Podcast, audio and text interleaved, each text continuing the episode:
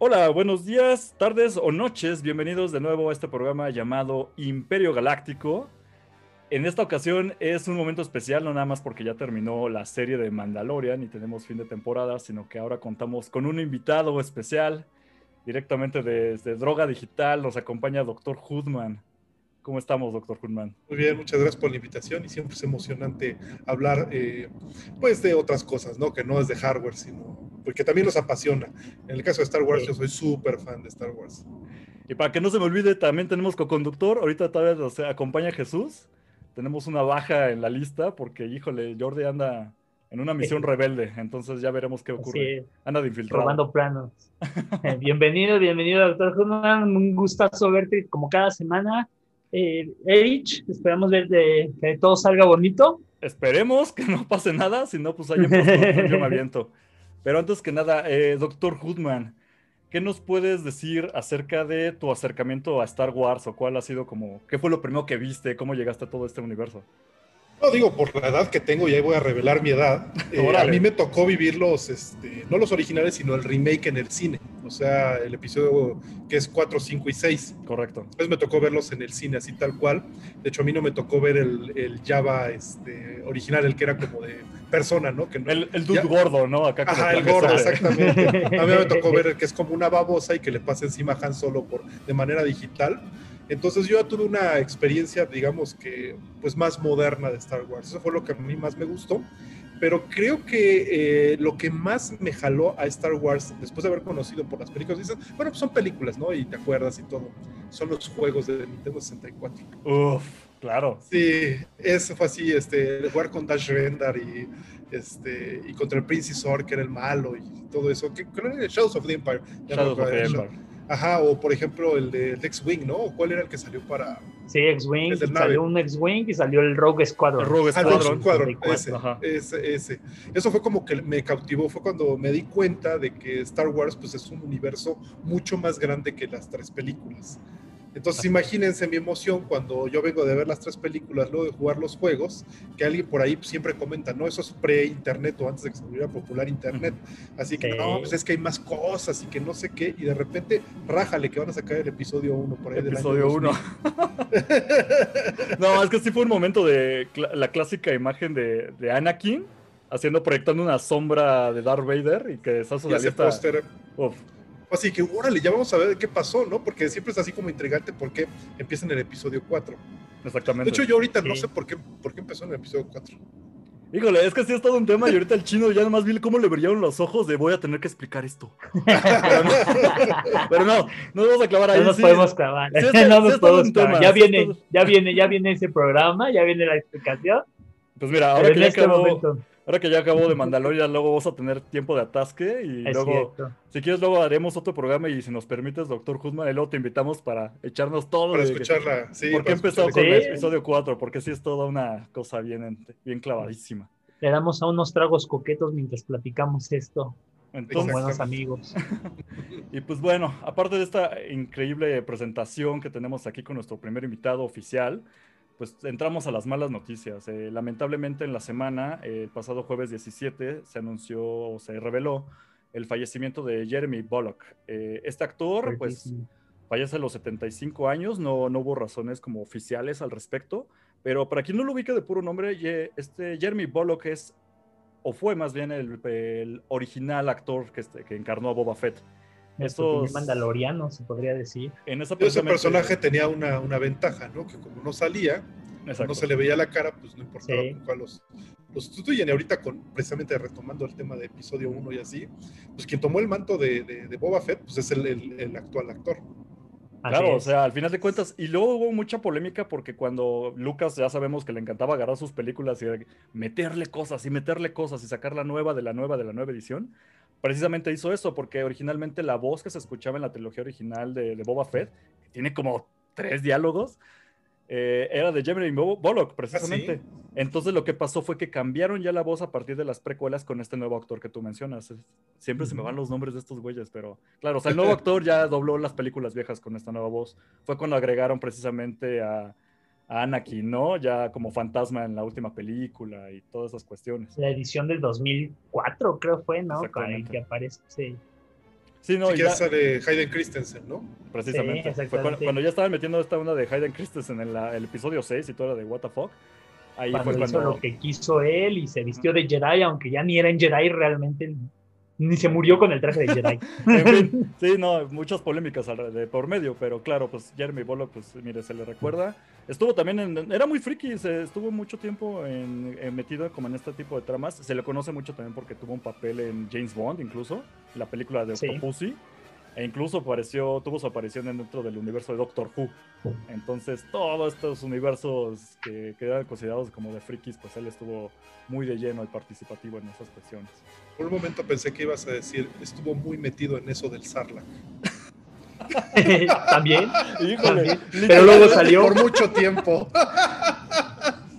Nunca salió de ahí No, no, no. Y todavía tenemos la duda, pero ah, precisamente.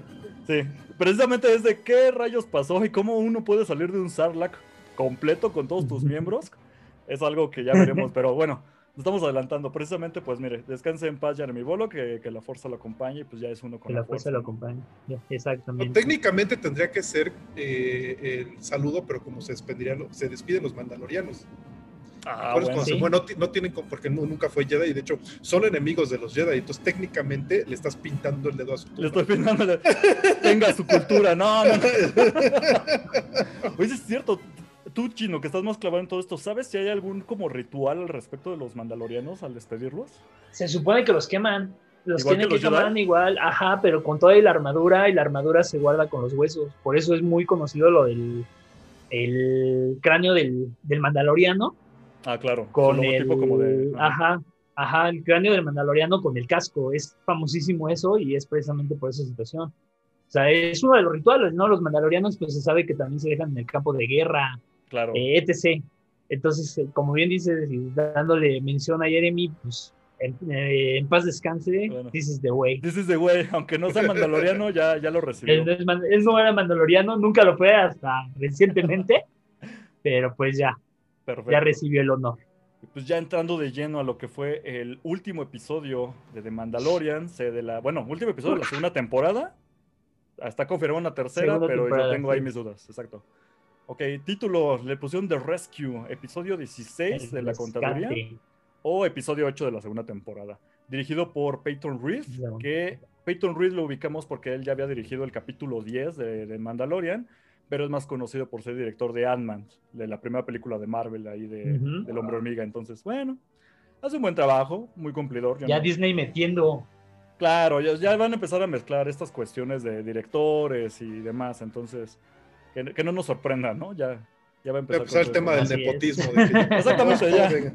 ya. Ya, es un club, es un club de amiguitos en donde no te hablo y no, no puedes grabar nada, por mejor director que seas. Así es, así es. Percibo una señal de la fuerza, a ver qué está ocurriendo aquí.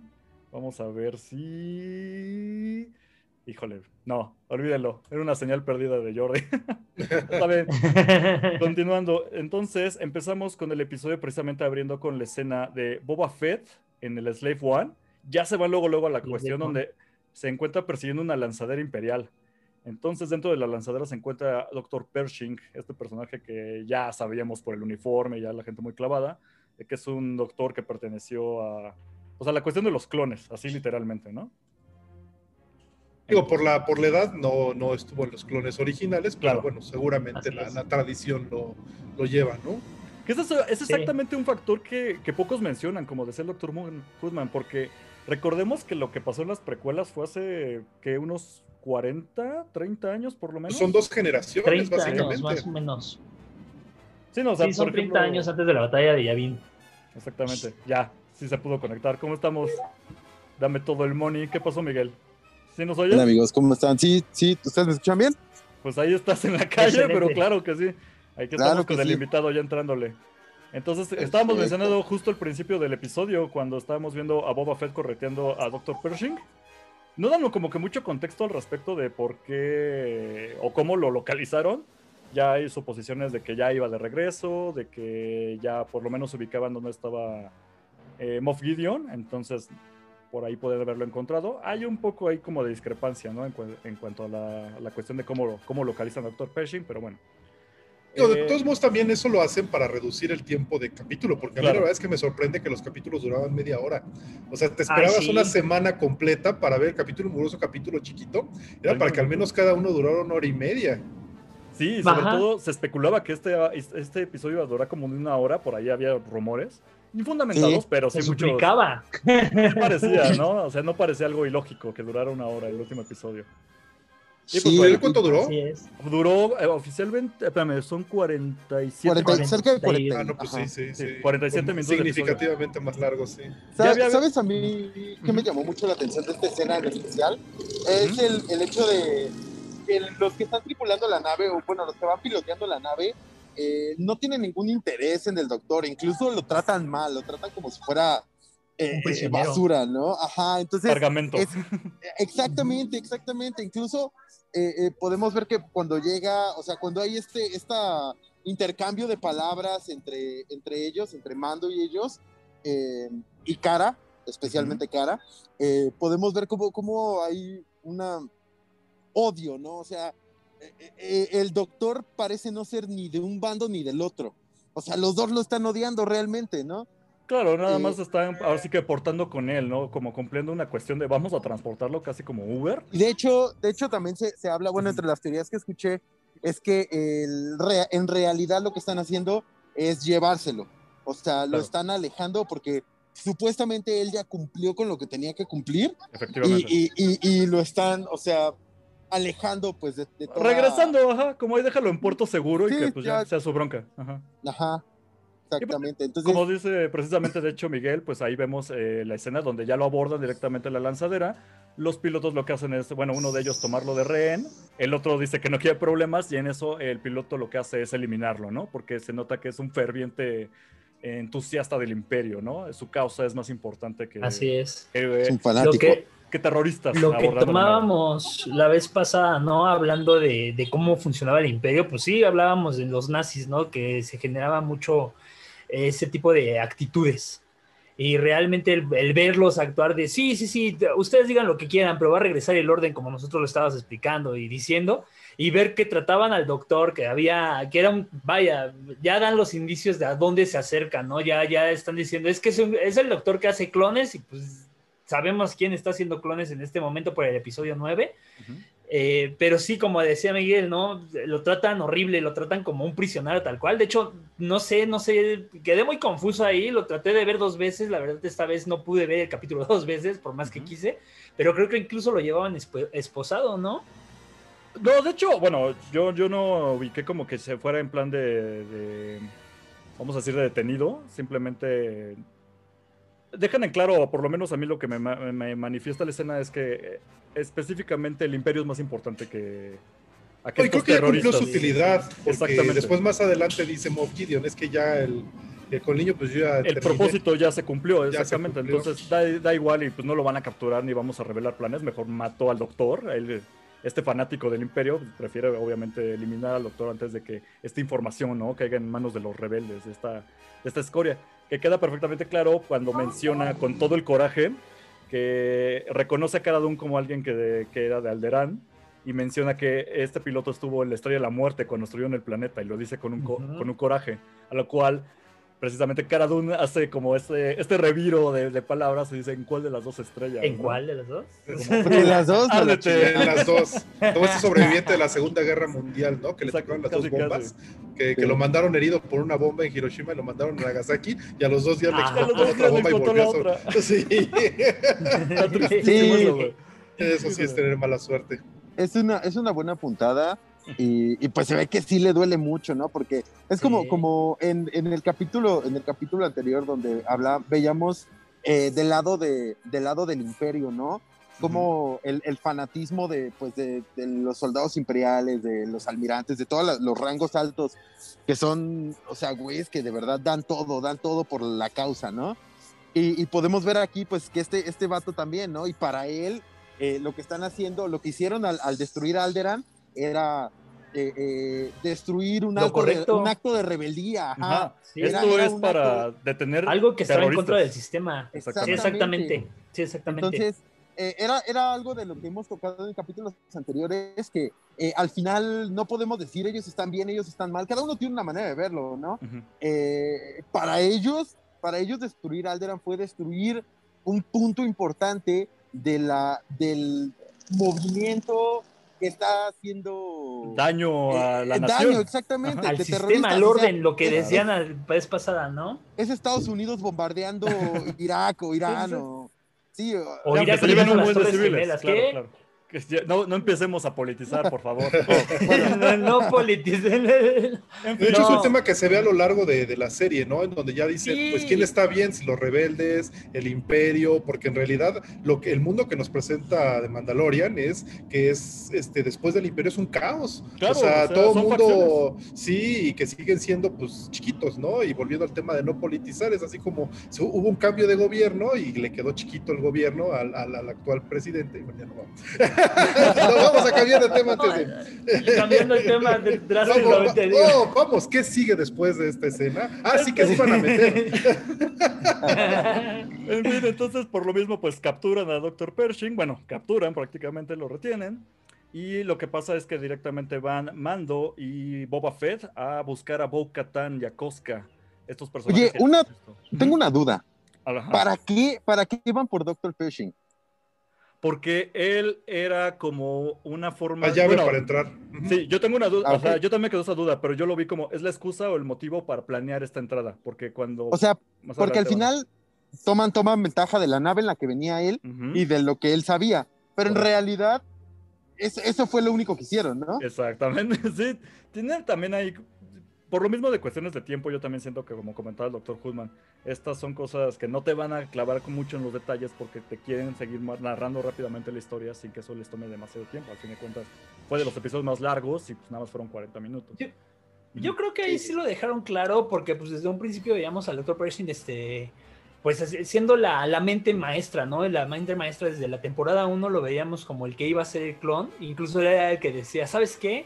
Sí, él tiene la sangre correcta, sí, él nos va a servir.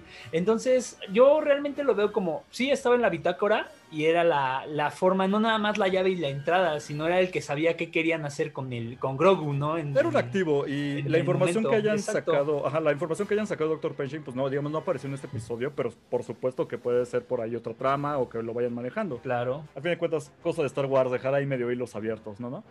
Entonces, bueno, en fin, eh, obviamente para este plan, pues necesitarán como apoyo, van Mando precisamente y Boba Fett a buscar a Bo-Katan y Koska, estos personajes ya hemos visto, mandalorianas. Y es muy curioso, hay otra, otro hueco en la, en la narración, en el último episodio hemos visto que era un equipo de tres, ¿no? Ya que se encontraban Bo-Katan, Koska y Axe Wolves. Este último personaje ya no aparece en este episodio, ya no apareció. aparecen las chicas, ¿no? Eh, tienen ahí un comentario de pasa esto, le plantean la situación a precisamente a Bo-Katan y que si va a apoyar a unirse, ¿no? Katan tiene sus condiciones, que ella requiere el sable negro de, eh, que, está en manos de, eh, de Moff Gideon. y que Mando reconsideren apoyarle. Aquí hay una, de, una cuestión donde precisamente Bo Katan menciona que Boba Fett no es un mandaloriano. Esto hace eco de nuevo a la plática que ya hemos comentado antes de que estos personajes hay una... Los mandalorianos tienen, han tenido una guerra civil y tienen una bronca. Entonces la cuestión de tú eres un clon eres o no mandaloriano, es como esta disyuntiva que siempre tienen precisamente dentro de la raza, ¿no? Es que ya está todo desvirtuado, porque técnicamente las chicas tampoco son mandalorianas porque no siguen el, código. El código, exactamente. Eh, entonces dices, a ver, entonces tú qué, calidad moral tienes para decir que él no es mandaloriano, porque técnicamente, a pesar de que es clon, su papá, eh, bueno, el, el, Fett original, lo tomó y lo entrenó como tal, utilizando la misma tradición. Es ya un conflicto es lo interno. Que iba a decir. No, más que lo del conflicto interno, recuerden, recuerden que son las dos facciones, o sea, no, no es la facción nada más de, de, ah, todos somos mandalorianos. Recuerden que los mandalorianos tienen como cuatro o cinco facciones, incluyendo la Guardia Letal, ¿no? Que la Guardia Letal eran los extremistas y decían, si tú peleas por Mandalor, eres mandaloriano. O sea, el que se quite el casco merece morir. Sí, exactamente. Sí, porque el, casco es tu manera de, de, representar tu, tu, mandalorianismo. Ajá. O sea, no, nada más es de. La raza. O sea, el casco es lo que te quita la raza. Sí, y como menciona precisamente el chino, pues es que hay extremistas dentro de estas facciones de, los mandalorianos donde te quitas el casco, no es como el grupo de mando que le dicen, te quitas el casco, pues ni modo, ya dejas de ser mandaloriano y retírate. No, hay grupos extremistas donde te quitas el casco, mereces morir, porque estás faltando al respeto al código. Entonces es como, Y por el otro lado, no, el otro, por el otro lado vemos, y lo decíamos en capítulos pasados, ya quitándote el casco y haciendo, ah, sí, pues no, no es tan grave, eres mandaloriano también, portas la armadura, peleas por una causa, pero también vemos por este lado que, ah, eres un clon, tú no eres mandaloriano, ¿para qué te pones la armadura? O sea, realmente nadie es tan limpio, tan bueno, ni nadie es tan malo. Ningún chile les embona, se vuelve chino. Exactamente. Pues precisamente. en pocas palabras. Entre estos roces ocurre que precisamente tanto Boba Fett como Cosca tienen ahí un intercambio de palabras, a lo cual terminan enfrentándose y vemos a dos mandalorianos en una pelea de bar, literalmente. ¿Qué pelea? ocupando, muy breve, pero ocupan precisamente todo el armamento, ¿no? Incluso atacándose al mismo tiempo con, con su lanzallamas. claro. A mí, a mí la primera impresión que me dio esta pelea eh, no mames, qué buena pelea, o sea, qué buena pelea, ¿no? Yo sabía que este capítulo iba a tener mucha emoción. Sin embargo, yo dije, güey, qué buena pelea. Nada, nada, nada puede ganar. Nada lo va a superar. Nada puede. tontos! no, estabas bien chavo. In your face. Te adelantaste mucho, güey. Solo hay una persona que no le gusta esa pelea. Sí, no, Exacto. no. Y siempre les destruye su, su, cantina y así. Yo creo que hasta deben de vender seguros para cantineros, ¿no? Así de, para tu cantina, para pelea, seguro de pelea. Así, que ropa y todo, sí. Necesitamos ver esa historia, por lo menos en cómics. Naboo. pues, la cantina segura. salva tus bienes de los Jedi o Mandalorianos. Esta pues pelea de bar épica termina siendo ya calmada precisamente por Boca Tan, que um, recuerda así de a ver si hubiéramos peleado con esta con este enfundio, ¿no? Con esta, esta ira para por nuestro planeta, pues no nos los habrían destruido. Lo cual es un, pues, caló a todos los presentes, ¿no? ¿Sabes qué me gustó mucho? De esa pelea, bueno, de, en sí toda la serie, no sé ustedes cómo la están tomando, pero en, mi caso yo lo estoy viendo como que es muy western, o sea, claro, es, mucho el género de que, ah, van entrando los vaqueros y no, somos, no todos somos cazarrecompensas, ¿no? O sea, hablando en ese tipo de sentidos, ver todos esos, ese tipo de diálogos, te das cuenta de que es un western muy bien hecho y de que si estás viendo al vaquero, al forajido, este, retomando y rectificando su camino. Pues sí. O sea, es otra. Muy, muy buen. Muy de western. Tiene, muy buena. Tiene sus batallas así. le da un cambio a lo que es Star Wars. O sea, Star Wars es mucho ciencia ficción y así, y que utilizan el universo para darle un corte totalmente diferente. Yo creo que eso es lo que ha distinguido de Mandalorian del resto de, Star Wars. Y la verdad que ha rescatado la imagen que tiene Star Wars eh, ahorita. Así, o sea, yo me quedé con muy mal sabor de boca de la última película. Todo el mundo. Mandalorian por el, por el morbo, ¿no? O sea, pues para ver qué hay. Y me dio mucho gusto que no explotaran eso de, de, estar este como, pues retomando los temas de las películas anteriores, ¿no? Que son trilogías y que explotan la nostalgia, sino es algo totalmente diferente en un universo que por sí ya nos gusta y que fue lo que empezamos ahorita en la plática, que a mí lo que me impactó de Star Wars es que existía un universo mucho más grande que las películas y creo que ahí lo tomaron muy bien. Sí, precisamente le está regresando mucho este amor, como ya lo hemos dicho en anteriores programas, hace lo que no hizo la última trilogía de secuelas, que es pues regresar a sus, vamos a decir raíces, pero dar todavía algo más a esta serie y revivir ese amor que yo, todos los fans teníamos y jalar nueva gente, precisamente porque esta serie no te exigía saber más de Star Wars. Es un mundo, por lo menos contenido, que enriquece lo que ya existe mientras se sigue manteniendo a sí mismo. Y ¿No viste, ¿No viste ese meme de J.J. Abrams diciendo, no es posible hacer una nueva trilogía de Star Wars eh, dándole gusto a los fanáticos y, atrayendo nuevas generaciones? ¿Cortea? Y, ajá, justo abajo, ajá, Filoni y, y, está, o sea, como bitch, please, ¿no? O sea, la verdad es que eso fue lo que hizo, eso fue lo que hizo Mandalorian. Al final fue retomar, retomar eh, eh, un universo que nosotros ya digo, tal vez somos, somos tetos, ¿no? Somos tetos y nosotros conocemos, pero es un universo ya conocido. Entusiastas es otra manera de decirlo. Un universo ya conocido, darle un giro, darle un giro y al mismo tiempo dar eh, eh, esta clase de fanservice, esta clase de, de, cosas que, pues que a la gente que ya lo conoce le gusta y a la gente que no se puede identificar y, y le puede empezar a llamar la atención. Claro. Pues bueno. y de hecho creo que es la manera de rescatar el, fiasco de las películas. porque digo, las primeras tres películas no fueron tan malas o no fueron tan decepcionantes como, como las últimas tres. Y, el hecho de que Disney hizo corte de caja y dijo, bueno, las, las, anteriores ya son canon, y que fueron metiendo elementos de las anteriores, las fueron combinando, este, que estuvo la, la serie esta de Rebels y la de Clone Wars, que sale a Sokatano, que meten a Sokatano en esta serie, como que los van combinando y le está dando legitimidad. Entonces, así como que sí, bueno, es, un, es una parte de la película, sí, ahí está, pero es un universo más grande, entonces no se enfoque tanto en la película, sino en todo lo que está alrededor. Yo creo que va a pasar lo mismo con las, las películas futuras, es la manera de salvarlo.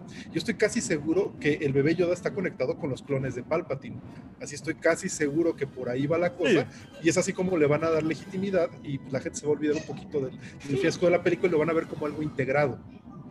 Sí, están cerrando todos esos hoyos, ¿no? Ajá. Están tratando de tapar hoyos. Exacto. Entonces, eh, ya este equipo, que ahora ya se unió precisamente Boca y Cosca, eh, ya empiezan a planear cómo van a abordar, digamos, directamente a. Y durante el plan menciona directamente Dr. Pershing, que pues, hace soporte, y menciona que tienen todo un pelotón a cargo de Dark Troopers de tercera generación. Este, estos personajes ya hemos hablado varias veces al cansancio de que salen directamente de los juegos de Dark Forces o de Jedi Knight, como algunos lo conocían. Pero ya, dejan claro, ¿no? Esa duda que tenemos en programas pasados de qué generación eran estos Dark Troopers. Ya aclararon, directamente son tercera generación, o sea, son completamente cyborgs y ya quitan el elemento de un humano dentro, ¿no? Lo cual pues lo vuelven muy letales. Directamente ya brincamos al plan, en donde vemos que el plan es que la lanzadera imperial que, que tomaron, todo el equipo se encuentra dentro, a excepción de Boba Fett, que los viene como persiguiendo, fingiendo como un ataque, ¿no? directamente de esta nave, que solicita ayuda. Entonces te dan a entender que ellos van a fingir como una situación donde tienen que entrar a la nave para, para evitar que, que, los ataquen, pero pues es una trampa, ¿no? Entonces, en este momento ya vemos que cuando salen los TIE Fighters a, a defender la nave y todo, Boba Fett se aleja y no lo volvemos a ver hasta la, la escena post créditos, ¿no? No lo vemos. Ahí se retira directamente entonces Boba Fett. Tenemos que tocar eso al final. Sí, no, obviamente. Por eso voy a dándole velocidad a esto, ¿eh? En cualquier momento digan, yo quiero hablar de esto, dense, pero vamos a moverle. Entonces directamente ya el equipo entra, se divide en dos partes el equipo. Tenemos el equipo, pues vamos a decir, el equipo de, completamente de mujeres. Se encuentra Fennec, Cara Dune, eh, Katán y Koska y el plan es que ellas van a adelantar, van a hacer todo el ruido que se pueda. Sí, es muy buena. De hecho, me queda, me queda clarísimo que esto es un buen ejemplo de, vamos a decir, de empoderamiento femenino que tiene mucho esto Disney ahora. Girl Power. Bien llevado, porque no está forzado como Marvel, ¿no? En estas escenas. Ah, sí. Exacto. Yo creo que todos lo notamos, todos notamos esa, esa situación en la que eh, sí se veía el Girl Power de ya te moriste. o como mis Capitana Marvel. Claro, o sea, está, está bien formado porque es un equipo de mujeres y entiendes perfectamente cuál es la situación. No está forzado de que sean todas mujeres. Y pues, como van, entonces, el plan es que ellas lleguen directamente a tomar la base. Bueno, la base, la, completamente la nave, yendo directamente a lo que viene siendo. Es que se me, siempre se me va el nombre en español, pero bueno, van a directamente al control de mando, ¿no? Para encontrarse con con Moff Gideon y tenga esta batalla, esta Bo-Katan que quiere directamente con Moff Gideon y toda la situación. Mientras por detrás va a seguir Mando directamente a, ir a Grogu a rescatarlo, ¿no? Aprovechando la distracción. Durante la escena, pues obviamente vemos eh, blasters disparando por todas partes, eh, Mando por detrás. ¡Ay! Prácticamente clásico, híjole, esos clásicos sabía que iba a llegar en algún punto. Eso va para los, para los fans pero, para que no lo entiendan de España. Ah. a los fans de droga digital ahí está el gritito de Doctor Hoodman que sabía que iba a llegar tarde o temprano. Debe que salir. No, pero ahí lo que me impresiona es el Vesca. El Híjole, es, uh, me encanta, así como es, eh, es prácticamente invencible, pero a la vez no es como indestructible. Bueno, tiene sus puntos débiles, que es el usuario, no tanto la armadura. Entonces se ve como Mando lo utiliza a la perfección y sabe que tiene la armadura que tiene, pero bueno, eso ya se ve más adelante. Sí, no, y precisamente llegando a estas escenas es donde pues van avanzando precisamente el equipo de, chicas. muy buenas escenas, ya saben, con blasters, trabajando todas en equipo. Volvemos a escuchar el clásico Dank Ferrick, cuando se le traba se le traba su blaster a, a Está genial. Ya, que, le que soluciona todo madrazos, ¿no? Entonces nada más les meten unos chingadazos a su arma y ya se destraba, ¿no? Como todo en esta vida. Claro. y precisamente... No hay cosa que no se arregle con un golpe. Nos dio, nos dio muy buenos insultos esta, este capítulo, nos dio muy buena... Nos aumentó el léxico. Ya tenemos ya, para continuar. Ya se volvió canon. Llega todo este equipo directamente como se, hizo el plan al mando de control y no se encuentra ahí este Moff Gideon, pero ya me está adelantando un poco porque justo antes vemos que eh, Mando ya está acercándose a donde se encuentra retenido este Grogu y precisamente le toca a él ver a ver, ver cómo se abre esta puerta donde se encuentran todos los Dark Troopers ya activados, que por cierto la melodía de, los Dark Troopers en la que presentan me encantó. Esta onda justo, iba a ser esa exactamente todo esto. ¿Qué quieres mencionar al respecto? Porque sí, estuvo bien cabrón eso. Eso fue lo primero que mandaste en un mensaje por WhatsApp mientras teníamos nuestras reacciones casi en vivo porque lo vimos en momentos distintos. y, tu primera reacción fue, los Dark Troopers empiezan con Tectonic. Ajá, es que queda excelente, o sea, para personajes completamente pues, androides, entonces esta música quedó muy bien. Metieron a Skrillex con todo. Casi, casi. sí, sí, sí. Unos droides ahí a una licuadora y quedó perfecto. Ajá, exacto. Entonces, Bando lo que logra es eh, alcanzar antes de que se abra esta compuerta para encerrar a todos los Dark Troopers dentro de esta sala donde se encuentran guardados, a excepción de uno que logra salir. Y pues queda perfectamente claro que la capacidad de combate que tienen estos personajes, ya habíamos dicho yo anteriormente que nos hacía falta verlos en acción, ¿no? Como en los videojuegos de, Dark Knight, entonces aquí ya se, se, ve perfectamente. Mando ocupa principalmente pues todo su arsenal, hace dispara con el blaster se nota cómo funciona el Beskar, como menciona precisamente el Dr. Hullman, con esos trancazos directos al casco, que dices, no, manches, esto súper rudo. Le clava literalmente el rostro contra, contra la pared, así a puro puñetazo limpio de que se ve que el Beskar aguanta, pero por dentro está todo licuado, ¿no? no, bueno, de hecho, de hecho pues, es un arco. No, ahí, ahí es un arco. O sea, es este como, como en arquitectura, no, no pasa la energía a través, es un arco, entonces por eso no la transfiere. ajá, la transfiere la parte de atrás, entonces nada más es la sangoloteada, pero en realidad lo salvó. El Vescar aguanta, claro, lo es como un huevo, o sea, es un huevo, o sea, que tú lo aprietas de arriba y pues pasa la energía alrededor. A los puntos. recordemos... Eso no quiere decir que su cabeza no haya rebotado adentro un poco, ¿no? También es posible que haya habido vibraciones que... No, pero, pero usualmente cuando tienes un casco tienes como un cojín. Exactamente. de hecho, por aquí tengo un casco. Nos hace falta ver el interior de un casco mandaloriano, ¿no? Debe tener protección. Tú ve.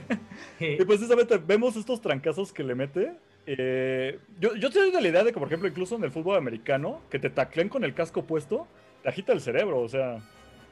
No es cualquier cosa. No, es como dice el doctor Hoodman, ¿no? Un casco, está hecho para este que tú no puedas lesionarte. Exactamente, o sea, tiene esta como separación, este es un casco original soviético. Exactamente. Entonces tiene esta separación, entonces aunque te pegue, tú no lo llegas a sentir. Sí, hace, hace, eh, absorbe el impacto. Ajá, de hecho tiene que haber una separación. Pero no inventes, ahí el Beskar aguantó con todo, ¿eh? Sí, aguantó, pero sí como campeón. Exacto. Mando pues vemos como, es que incluso como tú lo dices, ¿no? Porque veíamos como la fuerza que tenían, tenían los, los Dark Troopers y vemos cómo podían doblar una puerta. Claro, más adelante. Pero no pueden hacerle nada al casco. O sea, no le hace absolutamente ni rasguños. Y pues aprovecha Mando, intenta zafarse como puede, dispara blasters, vemos que rebotan directamente casi casi en estos, en estos Dark Troopers. Lo vemos atacar incluso con su lanzallamas, a lo cual pues se prende el, el Dark Trooper, pero no lo daña, continúa atacando. Como el viento a Juárez. Exacto, le hace lo que el viento a Juárez. Ocupa otro recurso que tiene Mando, que son los... Ay, es que por ejemplo en español no sé cuál es el término que utilizan para los... Whistling, birds. Whistling birds, ¿no? estos dardos que son automáticos. Las aves silbadoras. Vemos como que sí le hace ahí un, un achaque, ¿no? Directamente a los al Dark Trooper, pero obviamente no lo traba. Pero nomás es como pum, pum, pum, y ya, ¿no? sí. Pese a todo, o sea, ahí, vimos la, ahí vemos la letalidad, porque pues esas, esos dardos son, son letales, o sea, son una de las armas principales de, un mandaloriano. Simple y pues sencillamente la cantidad que pueden traer y lo que cuestan, porque pues están hechas de Beskar puro. Sí, no, y manos le hicieron falta a Mando porque se la peló durísimo acá. ya cuando su último recurso es sacar su, lanza precisamente de Beskar, que recibió de, de Ahsoka Tano en capítulos anteriores, es lo único que logra atravesar completamente a, al Dark Trooper y ya prácticamente tronarlo, vamos a decirlo así, ¿no? Le parte su Mauser. Pero sí le costó lo que no entiendo, lo que no entiendo y se me hizo muy chafa cómo venció a los otros eh, Dark Troopers fue que lo saca hacia el espacio. Lo saca al espacio, yo también. O sea, ¿cómo, ¿cómo, rayos? O sea, tienes así como una, una este, bóveda súper segura y todo, y tienes una puerta al espacio que la puedes abrir. Exacto. O sea, no, no. Digo, lo puedes pensar y dices, bueno, tal vez porque ahí los cargas, ¿no? De que llegas, llega una nave y se pone y, y, ahí lo subes rápidamente, pero no tiene mucho sentido. Yo igual pensé en la cuestión como de un despliegue rápido, como fue en el capítulo cuando se lleva directamente a Grogu, la idea de sácalos de volada, o sea, que activen y puedan lanzarse a la misión yo me lo quise explicar así, pero también en su momento, en su momento vi la escena y dije, ok, ya vimos uno en combate y los demás los bajaron de volada. Sí, eso estuvo muy fácil. Tú esperabas no volverlos a ver. Yo lo, yo lo pensé de la, de la, misma manera en su momento, pero luego dije, bueno, la estrella de la muerte la destruyeron con un hoyo en medio. Claro, con un ducto de ventilación, ¿no? Ahí mal puesto.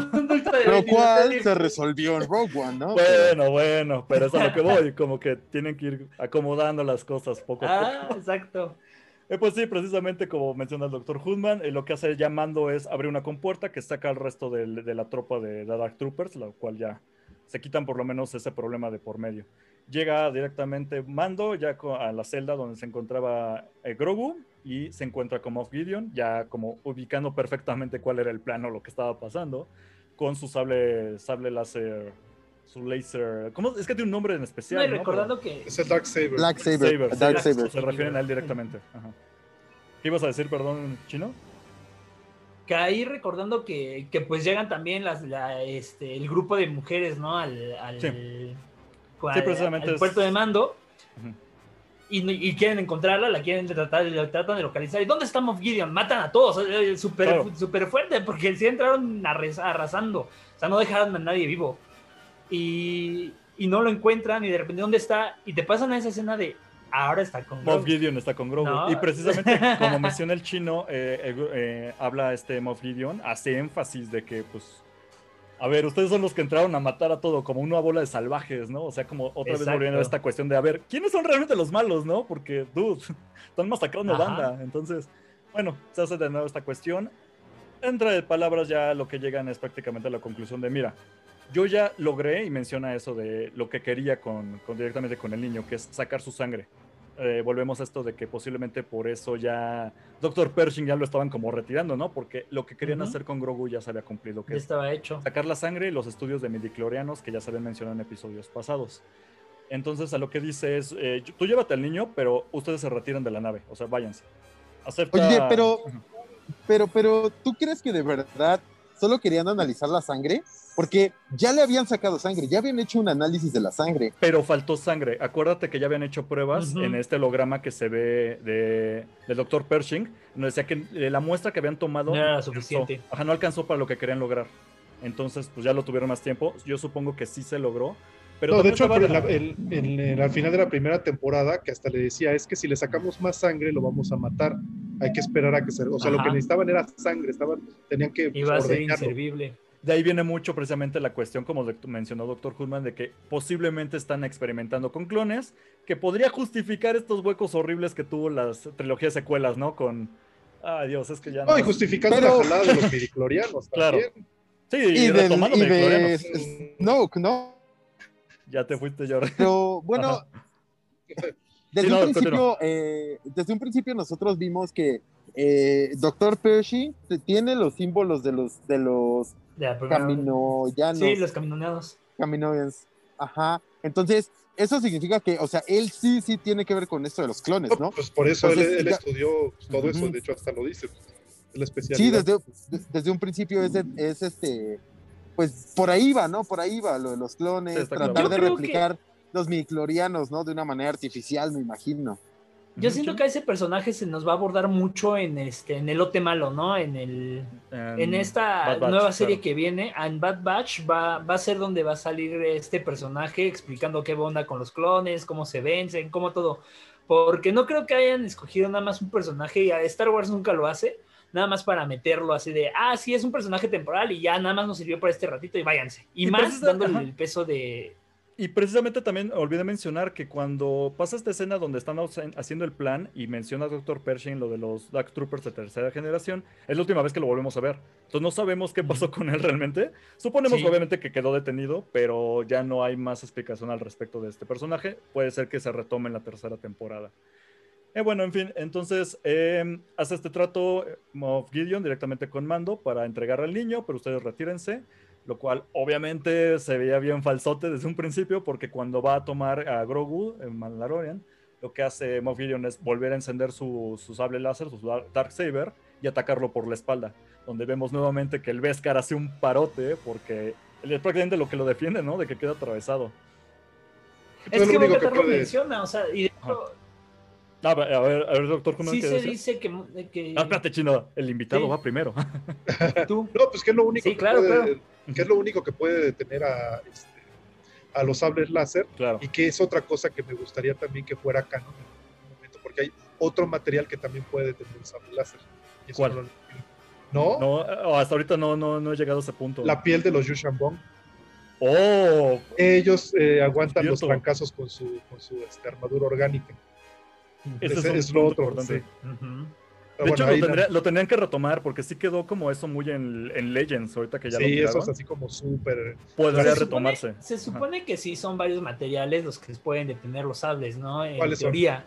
es que me sé como tres, que es si era el, el Beskar, este, la piel de los... De los de estos que se parecen a los reptilianos, ¿no? Que tienen sus cuernitos. Sí, que usan víboras como... como armas, ¿no? Y, y, mencionando mencionando Legends, eh, ah, es que se me olvidó el nombre, perdónenme, como dices, me van a sacrificar. el hijo de, El hijo de este Luke Skywalker, el que se vuelve Jedi malo y empieza a tener unos gusanos, ajá, tiene unos gusanos en todo su cuerpo y esos gusanos hacen una armadura que también ah, es sí, resistente eso no me lo sabía. Esto va directamente ya en libros, ¿no? Me parece que ya no parecía como. Bueno, en Legends en cómics, sección de, hecho, libros sale y cómics. En... Ajá. Sí, en cómics y en libros. Pero sí es, este, ay, se me olvidó el nombre, perdónenme, de verdad, no, me van a sacrificar. Pero es, o sea, y todo ese tipo de, cosas que están, lo decíamos en capítulos pasados, que se están retomando de Legends y están metiéndolo. Qué, qué, qué, gran, qué gran decisión por parte tanto de los productores como directores como de la misma empresa Filoni, volver a hacerlo canónico. Sí, Filoni, eso es trabajo de Filoni, 100%. Pues, en fin, al fin ya se, entonces se hace este enfrentamiento entre Moff Gideon y directamente con Mando y llegó al fin la escena que ya, ya suponíamos, ya varios nos la solíamos, que era esta batalla directamente entre la lanza de Beskar, que sabemos que aguanta los trancazos de un Darksaber, ¿no? Muy buena escena, tiene bastantes movimientos ahí que, que, me gustaron por parte de Mandalorian. Moff Gideon como que no tiene tanta técnica, ¿no? Se limitaba mucho como a soltar trancazos directos, pero eh, se veía como peleaba como, como un Dark Seed, ¿no? O sea, con, con agresividad. Sí, con o sea, golpe, golpe, golpe. Así como, como llegamos a ver, no sé, pelear a, Ajá, sí, sí, sí, sí. O sea, eh, eh, es, es, como muy agresivo, un estilo muy directo. Y, y, pues más bien, Mando no tiene, no tiene como tal una técnica más que recibir y, y, ajá, o sea, él es un, él es un guerrero, ¿no? O sea, nosotros sabemos que él tiene, él tiene entrenamiento y, es un guerrero. Sin embargo, no tiene un entrenamiento específico en, en, sables. Entonces, sí se ve que él recibe golpes y, y, los trata de, de, evitar. Sin embargo, él no, no, es un, no es su arma predilecta, como nosotros sabemos, ¿no? De hecho, tal vez por eso no, casi, no, casi no utiliza la lanza de Beskar, que es lo único que puede centrarle directo como que es versado en ocupar lo que tiene, ¿no? Entonces conoce bien su armamento, pero como menciona el doctor pues no lo vemos casi ocupar la lanza, entonces tampoco es como que sea su arma principal. Sin embargo, pues le hace buen uso y pues como... Aparte es nueva, ¿no? Claro, Exacto. está estrenando, está nuevecita de paquete. No, y no le había tocado enfrentarse con, un arma así. Claro, exactamente, es la primera vez que se enfrentaba directamente, porque sabemos que Mando pues no ubicaba medio, sabía que era un Jedi, ¿no? Entonces no, de hecho, él mismo dice, eso no son cuentos. O sea, lo preguntas, mm. ¿qué? ¿Los Jedi no son cuentos? ¿Qué es un Jedi? Sí, menos sabe que es un Sith, ¿no? Entonces, sí, nada más ve que es una espada que claro. atraviesa Pero también Se, se refiere a ellos como hechiceros y cosas así, ¿no? Estos brujos, ¿no? Ajá. ¿Sabes? Pero ahí, por ejemplo, a mí, a mí sí se me hace un poco de mella eso, porque, por ejemplo, el, el Dark Saber no es, no es retomado apenas, o sea, ese viene desde las guerras clónicas. Entonces, pues se supone en teoría todos los mandalorianos deberían de saber la historia de ese sable. Bueno, pero ya sabemos que tenía los mandalorianos tienen estas facciones, entonces no me extraña que como lo presentaron a Mando, ¿no? Desde un principio es un fulano que está apartadísimo de esto, más bien tiene como su grupo de mandalorianos que se esconden y nada se dedican a chambear en cosas como estas que son de recompensas y está completamente desconectado. O sea, él no conocía mandalorianos que se quitaran el casco hasta hace poco. Bueno, pero, pero precisamente la guardia tenía el Dark Saber. Sí, pero finalmente, finalmente el sable es un símbolo es un símbolo de poder, no es un arma, no es así como que eres mandaloriano, te voy a enseñar a, a, usar sable. A usar el sable, no, te voy a dar lo tiene de Mandalor y ya. Exacto. Y, nada más. Exacto. es que ese, es, a, es a lo que me refiero. ¿no? O sea, ¿por qué no conoces, por qué no conoces tu historia como mandaloriano? o sea, yo me sé mi historia en México, güey. Supiera. o sea, no me acuerdo bien de las claro fechas. Que sí. Bueno, bueno. Mira, bueno, no, esos ya de fans que nos podemos clavar. Que se aventaron con una bandera. Esos no, no politicemos de nuevo, no politicemos. No politicemos, perdón. En fin. Lo que va, de hecho, podemos dejar muy en claro que Mando no ubica precisamente la historia de este sable. ¿Por qué? Porque aun cuando ya derrota precisamente a, a Gideon, él se lo lleva ya en plan de, de, detenido directamente con el resto del equipo a donde se encuentran ellas en este puesto de mando, ¿no?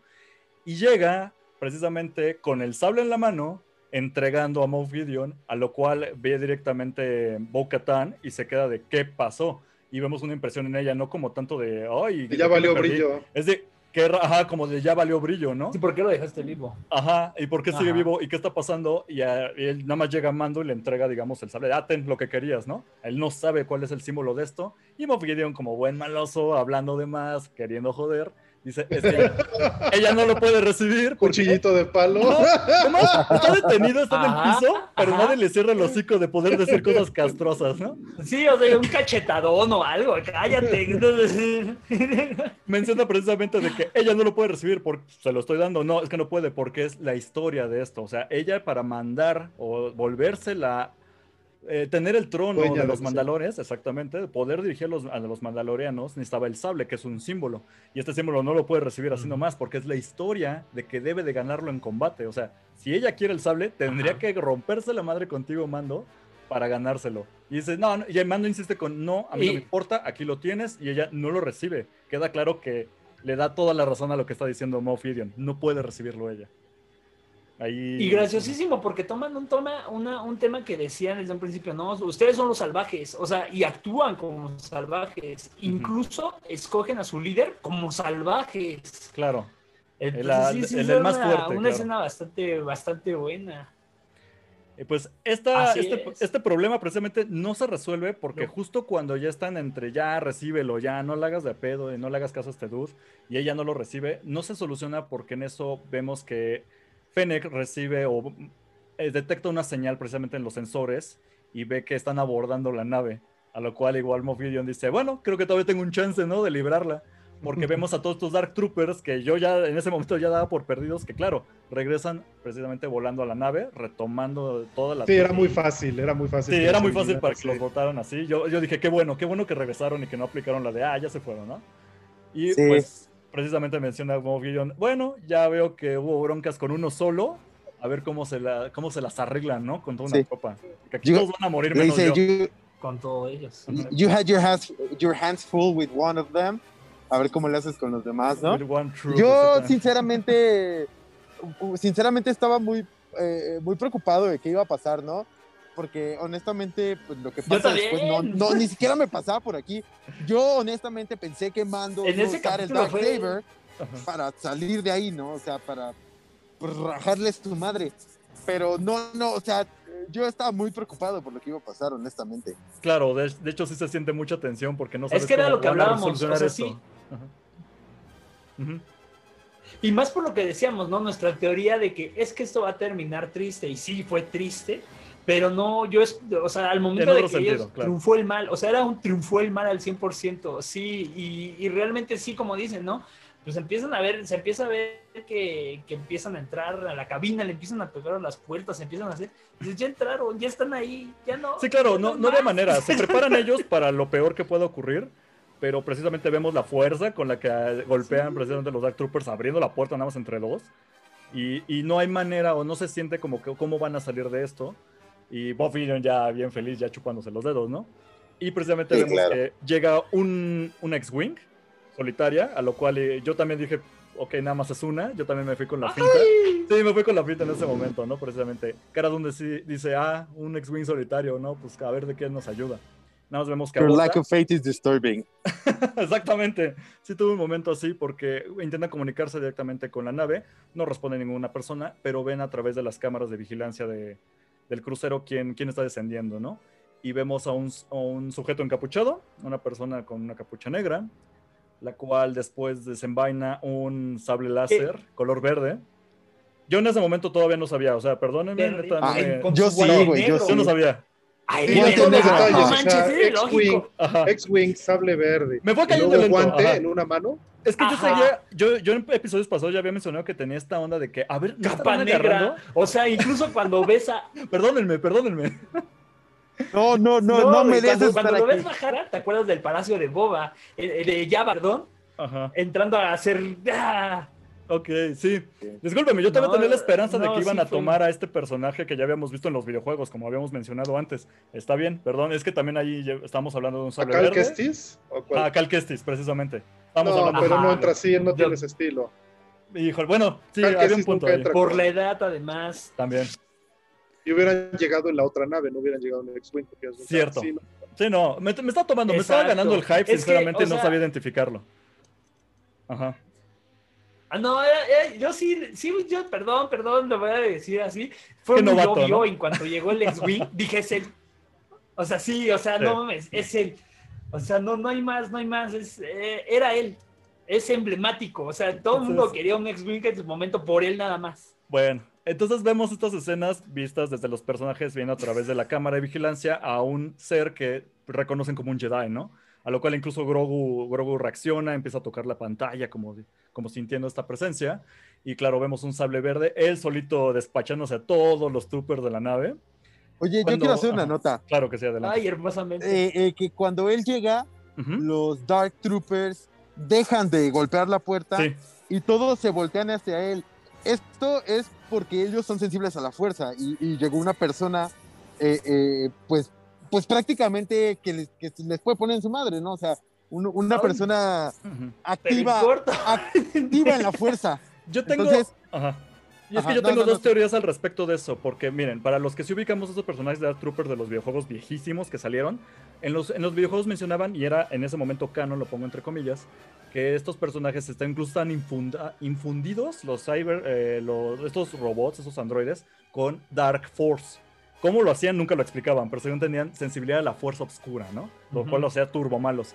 Esto no lo ha retomado oficialmente Disney. Busqué datos porque fue lo primero que yo pensé, yo como fan de estos videojuegos viejos, de si en cuanto llega Luke Skywalker, la fuerza dentro de los Dark Troopers la perciben y voltean, o dije, bueno, hasta que no diga nada no me voy a alocar, posiblemente nada más es como un protocolo, ellos pueden tal vez, porque no estaban todos en, la entrada de, de, esta puerta que querían vencer. Vemos que estaban de hecho repartidos a lo largo de la nave, que es donde está enfrentándose este, a lo largo de, de este recorrido que hace Luke uno a uno, ¿no? Entonces puede ser que simplemente están entre ellos comunicados y ellos podrían saber, ah, llegó una nave y eh, enfoquen sus, fuerzas a esto, ¿no? No lo sé. Hasta que no mencione algo oficial Disney. O si lo detectaron. Sí, o si lo detectaron. pero finalmente si llega una nave sin identificarse. Exacto. Y, tomando... Sabes ahí que puede haber un, ajá, refuerzos de los malos, vamos a decirlo así. Entonces, pongan su atención a esto, ¿no? Antes de tener que entrar. Claro. Ajá, tú dinos, Chino. No, y, teniendo en cuenta eso, que, como lo dices, ¿no? De, las, de, de, la Dark Force, recordemos que lo que decíamos en el capítulo pasado, ¿no? Veíamos a un Grogu que, que estaba ahorcando, o sea, que estaba usando el lado oscuro para poder liberarse y limpiarse de los Stormtroopers. Entonces, no dudes, porque incluso cuando ve que hace eso, Moff Gideon lo dice. Tenemos a nuestro donante, súper feliz. O sea, no dudes que también va por ahí la situación. Ya detalles más o menos de que quieran después agregar en la trama sobre los Dark Troopers. Esto queda abierto. Ojalá lo retomen. Me encantan estos personajes. Pero bueno, despachado completamente este Jedi que todavía no se presenta. Eh, a todos los Dark Troopers. Vemos esta icónica escena donde ya llegan al crucero, precisamente el Jedi, abre una puerta donde es como, es como un elevador, después un pasillo y llegan al crucero donde están los demás. Entonces, en cuanto se abren las puertas, vemos a estos soldados, estos Dark Troopers formados, lo cual hace como una, bueno, remembranza que no fui el único, al parecer fue a muchos fans de esta escena del pasillo de Rogue One, de Darth Vader enfrentando a los soldados de, la República, a bueno, los rebeldes. En este caso vemos a un Jedi, eh, ya sabíamos más o menos que era un, Luke Skywalker enfrentando ah, directamente este pasillo lleno de Dark Troopers, ¿no? Usando igual eh, efecto, eh, el poder de la fuerza para incluso aplastar a uno de estos soldados. Vemos un despliegue magnífico. Qué impresionante. O sea, sí. ya vemos, vemos a, Luke, retomando como decíamos de Boba Fett, de la misma manera, ¿no? Vemos un Luke Skywalker blandiendo la espada como un maestro. Vemos eh, cómo usa la fuerza para destruir. O sea, ya no es de, ah, sí, te voy a ahorcar. No, no, no. Lo de Vemos cómo le costó un Luke en su mejor momento. destruir uno. Como, y él a eso que tanto, tanto reprochó precisamente Mark Hamill en las secuelas, que sea, es que no, este, este no es mi look, ¿no? Y de hecho sabemos que Mark Hamill aportó directamente su voz para este episodio, lo cual, bueno, se puede saber que medio estaba ya más de acuerdo con cómo representaban a su personaje. Este, ahí va lo curioso que muchos luego no mencionan. No, y se la pasó presumiéndolo. Ah, claro, claro. Cuando ya al fin logra derrotar a todos los Dark Troopers este Jedi, entra directamente, le abren la puerta, Mando dice, ábranle, los demás dicen, ¿qué te pasa? No, no, no, ábranle la puerta abre y entra esta, esta personaje, se quita la capucha y vemos ya, todos los fans sabemos que es directamente Luke Skywalker, pero ahí lo va lo curioso, nunca menciona su nombre. Lo único que hace es mando preguntarle si es, él es un Jedi, a lo cual Luke accede. Aquí yo tengo mis peros y me gustaría escuchar opiniones porque cuando al fin vemos el rostro de Luke Skywalker, obviamente vemos a este Mark Hamill rejuvenecido, como ya se ha manejado antes en las películas, pero fue mi único pero en el episodio. El, androide. porque yo veo este rostro bien falsote, como lo vimos en la esta cara de chilindrina que tenía la princesa Leia en Rogue One. A ver, opiniones del invitado al respecto de cómo luce Luke Skywalker. No me gustó. Hubiera preferido que hubieran agarrado a un actor parecido, como lo hicieron con la película de Han Solo. Exacto. Y de hecho hay varios por ahí que se parecen. Por ahí estaba escuchando que querían utilizar al, que lo hace de Winter Soldier. Exacto, ya lo habíamos mencionado precisamente a Sebastian Bach, a este Bucky, ¿no? Que hace, que se parece mucho eso, físicamente. Eso me hubiera gustado más, porque ahorita la tecnología de deepfake todavía no es lo suficientemente buena. Digo, funciona bien para hacer, este, no sé, parodias porno de, de políticos, pero no para algo de la calidad de Mandalorian. Entonces, sí, no, no me gustó. No estuvo mal, pero se veía raro. Pero se veía raro, igual que la chilindrina en Rock One. Es que te apagas el cerebro y dices, bueno, sí, ya, lo se la ilusión de que es, ¿no? así, pero me hubiera gustado que utilizaran otro, otro, actor. Otro recurso. Y así, ajá, y así ya tienes la libertad pues, de, seguir utilizando ese mismo recurso. Porque pues, si no, pues tienes que estar este, otra vez con, lo de inteligencia artificial o de deepfake. Y, y yo creo que no está lo suficientemente desarrollado como para seguir así. Sí. ¿Opiniones, Jordi? Ah, no sé, yo a mí sí me gustó. El, momento fue emotivo. Fue. No sé, creo que sí fue algo que no esperábamos. O sea, fue un golpe totalmente. A mí no me brincó tanto esto de la cara. Digo, claro, no es la misma cara que tenía en las películas, en la trilogía original. Pero pues también encuentras otro actor, pues no va a ser la misma cara, ¿no? Digo, sí entiendo la idea de que el CGI los hace ver como robots, medio uncanny. Y te pasa lo que solo. Ajá. Yo prefiero lo de solo, ¿eh? La verdad. Soy más del lado de Doctor no. Yo prefiero lo de la onda Han Solo, cómo lo manejaron. Y dices, híjole, me cuesta, pero órale, es un actor a este ¿Entiendes? Es que no te lo comes. No, pues en costar les cuesta mucho más el CGI. Exacto. Pero yo creo que fue algo más de del momentáneo. Sí, del momento, exactamente, la nostalgia.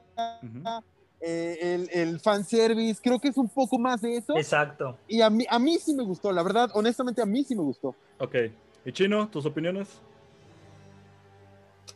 yo, yo quiero, antes, porque ya sé que vamos a terminar, estamos, estamos a punto de terminar el capítulo del programa, el episodio, y se te olvidó algo muy importante. Dalo, dalo. Justo cuando Moff Gideon está tirado en el suelo burlándose de que ya perdimos, matan a alguien, o no sé si la matan. Porque ah, no. sí, ah. sí, no, después sale, sale ella aparece, ella aparece.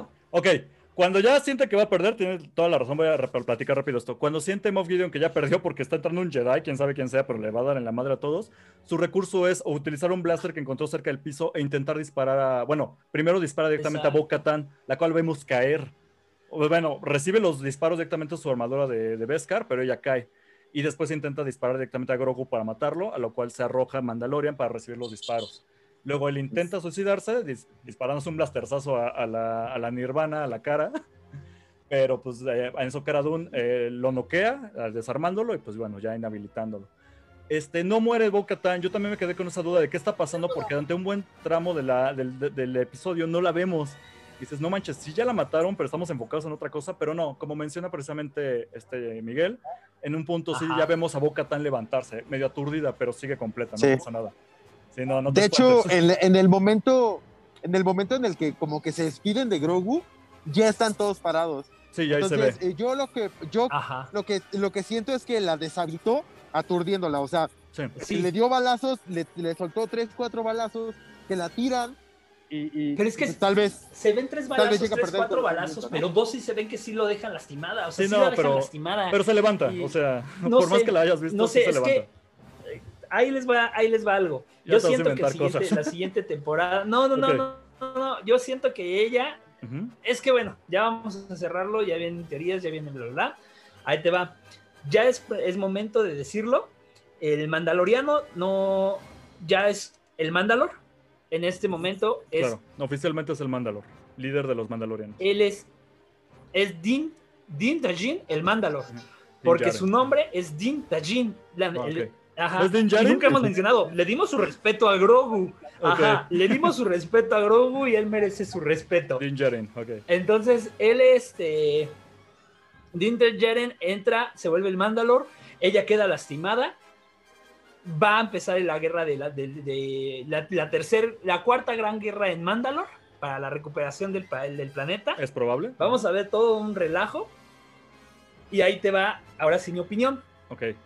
Fue un recurso necesario, no fue, no fue, no, ¿El quedé conforme para el capítulo. Ajá, el chilindrín me gustó. Piterísimo, güey. Estuvo muy mal, muy mal, muy mal. Sí, no, no te digo que haya sido un buen, este, un buen mal renderizado. Exacto, fue un buen cameo, un muy, muy buen cameo, porque no, te presentaron a un personaje que vaya a ser un personaje continuo. Es un personaje que te metieron en este momento.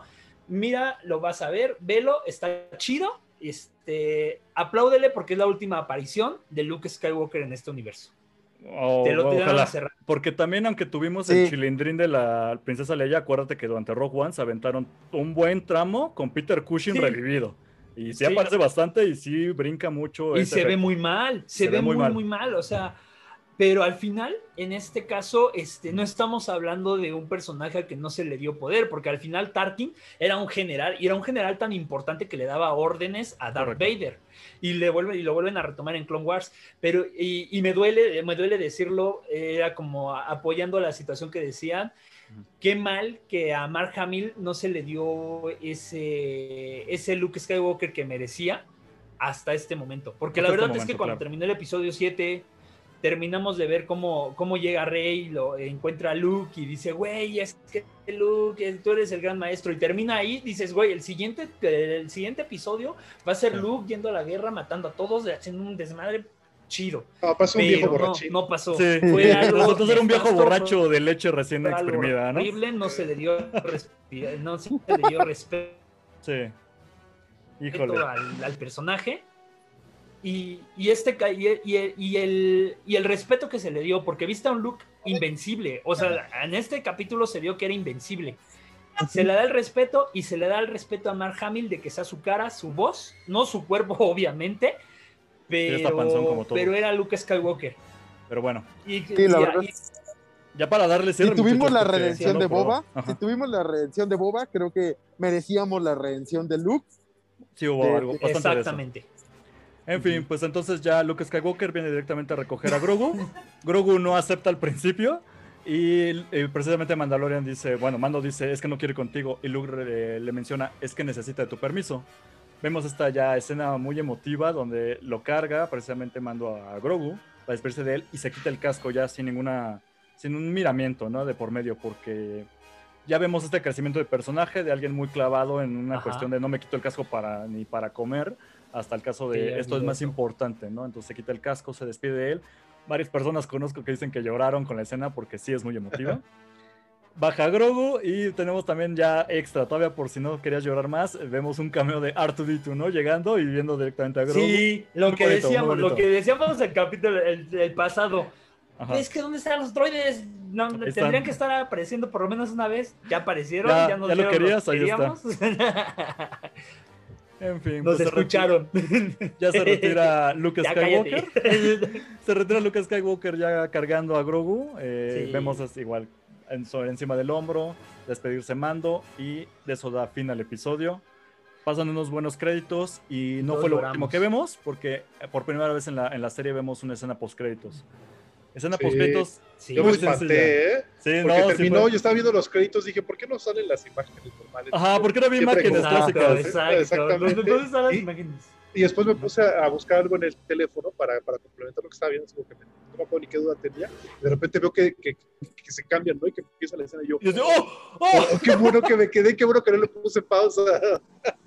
Sí, gran ventaja que tuvimos en mi caso, porque el primero de nosotros en verlo fue presidente Miguel, que nos mencionó, por cierto, hay escena postcréditos. Y ya, yo ya iba de antemano de me tengo que esperar.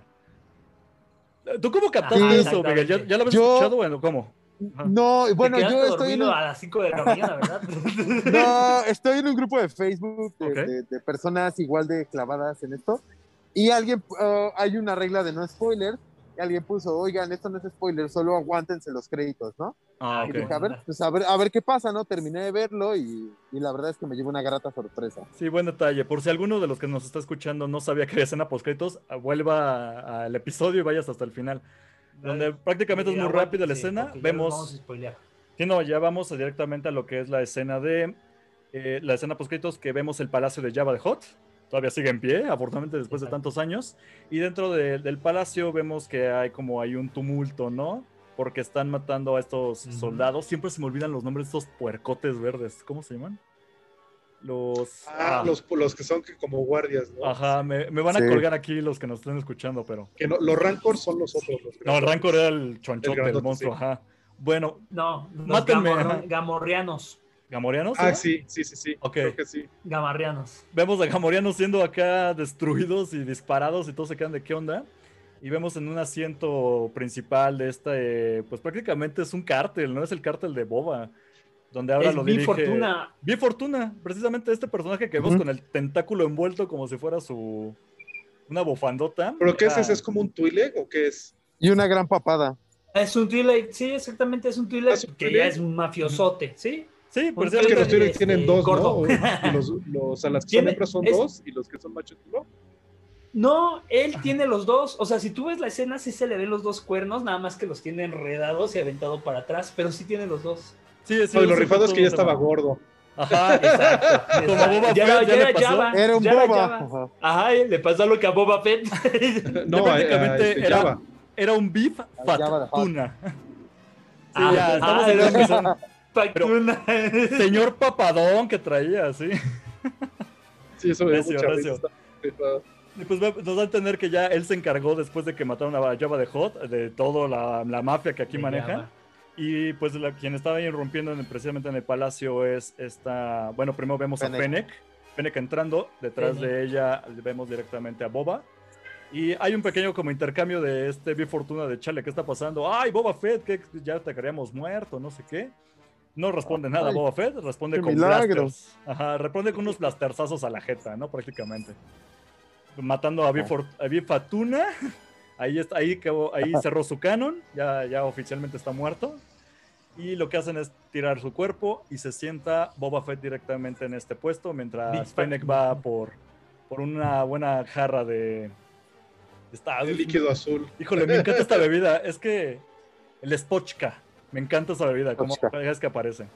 Y pues te dan a entender que ellos ya van a dirigir directamente todo, todo este cártel del el submundo cierra con estas palabras que dice The Book of Boba Fett, lo cual es de wow. vamos a tener una historia de Boba Fett. de diciembre. buen, detalle, buen detalle de Disney de no, haberlo, mencionado ahora que fue en el Investors Day. Se esperaron para precisamente no, afectar este final, ¿no?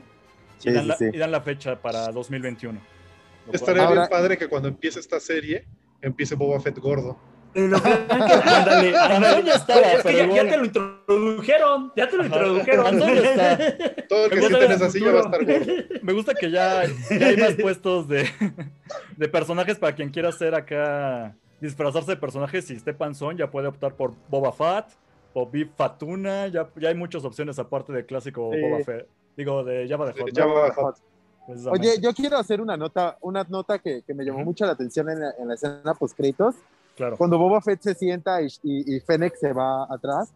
Eh, eh, es una escena que parece, eh, se ve muy parecida a las escenas del padrino. Claro. Cuando, cuando, cuando Michael Corleone toma el, control de, de, la familia y, llega y se sienta. Y, o sea, a, mí, a mí me dio mucha esa impresión, ¿no? Que, que es algo como más de mafia. De mafia, de. de, de ese, me, me, me, agrada, me agrada mucho por dónde lo que se alcanza a ver y pues esperemos que vaya como por ahí, ¿no? A mí lo que me remitió mucho fue que antes de que se estrenara de Mandalorian ya se había especulado como, ay, van a hacer una historia de Boba Fett, Boba Fett, ¿no? Para regresarlo. Y pues al final recibimos eso de Mandalorian, muchos nos quedamos de, ah, no es Boba Fett.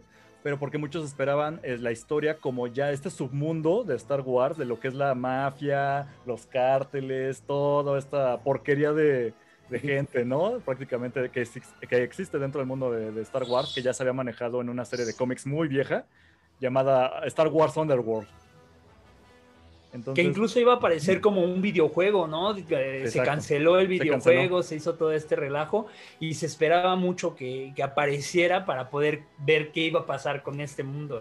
qué bueno no, que lo estén haciendo esta manera. No me extrañaría que ya se retome ahora, que ya sea todo este su mundo desde el punto de vista de Boba Fett en, en su propia serie, ¿no? En su, en su spin-off. Y pues, pues bueno, con eso cerramos el Con eso vamos cerrando. Antes que nada, eh, Impresiones del último episodio. Primero el invitado, ¿qué opina de qué va a pasar después? Si le gustó esta segunda temporada, ¿qué ocurrió? Me gustó, pero estoy triste porque ya acabó. Sí. pero, pero fuera de eso, estoy, estoy satisfecho cómo están retomando Star Wars y cómo, si siguen con este camino, la verdad es que van a recuperar y ahora sí que eh, las películas va a ser como, pues sí, ah, las películas, pero está todo lo que está alrededor. Tiene mucho material de dónde sacar y como vimos, están sacando mucho material de Legends. Eh, entonces, eh, y yo también, la verdad, espero que salga Cal Kestis. Y más porque es un actor joven que todavía lo pueden utilizar. Híjole, Cal Kestis. Este, de hecho, es la razón por la que... Por la, es la razón por la que él no pudo salir. De hecho, sí se decía mucho que, vaya, es que ¿por qué Cameron no aparece como Cal Kestis en Mandalorian? Sí, se decía que querían un Jedi, pero recordemos que Mandalorian está pasando treinta y tantos años después de la batalla de Yavin y después de, la, de, todo esto, de, lo que pasa con Cal Kestis. Entonces Cal Kestis tendría que ser mucho más viejo. Y como es muy joven el actor, no se puede ver. Ajá, sí, es Hay una diferenciación todavía de edades, pero por eso. Si ya me sacaron a Lucas. otro juego también. Claro, y los juegos. Sí viene la segunda parte. Sí, no, y va, a seguir expandiéndose. Mientras no vuelvan a hacer lo que las secuelas de, que se aventaron y sigan como en este camino de, historias aparte, mejor. ¿Opiniones, Miguel, antes ya de irnos? Pues no sé si me alcanzo a ver porque creo que ya está muy oscuro. Sí, todavía te ves. Este, pues mis impresiones del capítulo en general es, eh, tiene, es muy nostálgico, tiene mucho fanservice. Eh, fue, dio un giro muy inesperado. Eh, hoy en la mañana estaba viendo unos, unos comentarios de eh, precisamente de Mark Hamill que decía que lo, lo, más impresionante de su, de su cameo fue que todo el mundo se aguantó un año sin decir nada, ¿no? Ni siquiera había, o sea, había especulaciones, pero no había nada y todo el mundo, o sea, pues ellos lo sabían, ¿no? Y nadie sacó nada, o sea, creo que eso, eso es, pues, es algo de, eh, que, mencionar. Por otro lado, el, el, giro que dio la serie, bueno, ahora, eh, por lo que sabemos, pues ya no va a ser, gracias, ya me está dando la luz. Eh, ya no va a ser, ya no vamos a ver a The Child como un personaje principal, sino probablemente ya veamos, eh, pues, qué va a pasar con Mandalor, qué va a pasar con la raza mandaloriana, ¿no? Eh, la verdad a mí me gustó mucho el, el, desarrollo de la serie, de la segunda temporada de la serie en general. no hubo tanto relleno, ya vimos que el relleno de la primera serie sí estuvo justificado en esta, sin embargo, no hubo tanto relleno, ¿no? Eh, la verdad me gustó mucho y el, el capítulo especialmente eh, me pareció me pareció muy bueno. A mí sí me gustó bastante. Y pues ya, con esto entonces estamos cerrando el episodio de ahora. Eh, pues a esperarnos otro año a ver qué está pasando. Obviamente tenemos bastantes rellenos con otras series que han mencionado y demás. Entonces, pues hay bastante futuro para Star Wars y por lo menos hasta ahora va bien. Están retomando el camino de lo que se habían desviado bastante con las secuelas. Me encanta echarle tierra a las secuelas porque las odio. Pero bueno, entonces ya por último, este, bueno, yo los burros por delante, mis redes sociales ya saben, me encuentran en todos lados como arroba Cosner. Eh, Chino, ¿cómo te encuentran? Jesús, eh, guion bajo Red Fight en Instagram. Y muchísimas gracias, doctor Hoodman, por acompañarnos. Perfecto. Eh, Miguel, ¿tus redes sociales? Dame todo el money, Instagram, Twitter. Si quieren darme su dinero, pues ya saben, ahí está. Perfecto. Y estos últimos minutos completamente tuyos, doctor Human. Muchas gracias por, haber aceptado la invitación. Y todos los mensajes que ahorita quieras dejar o, saludos, adelante.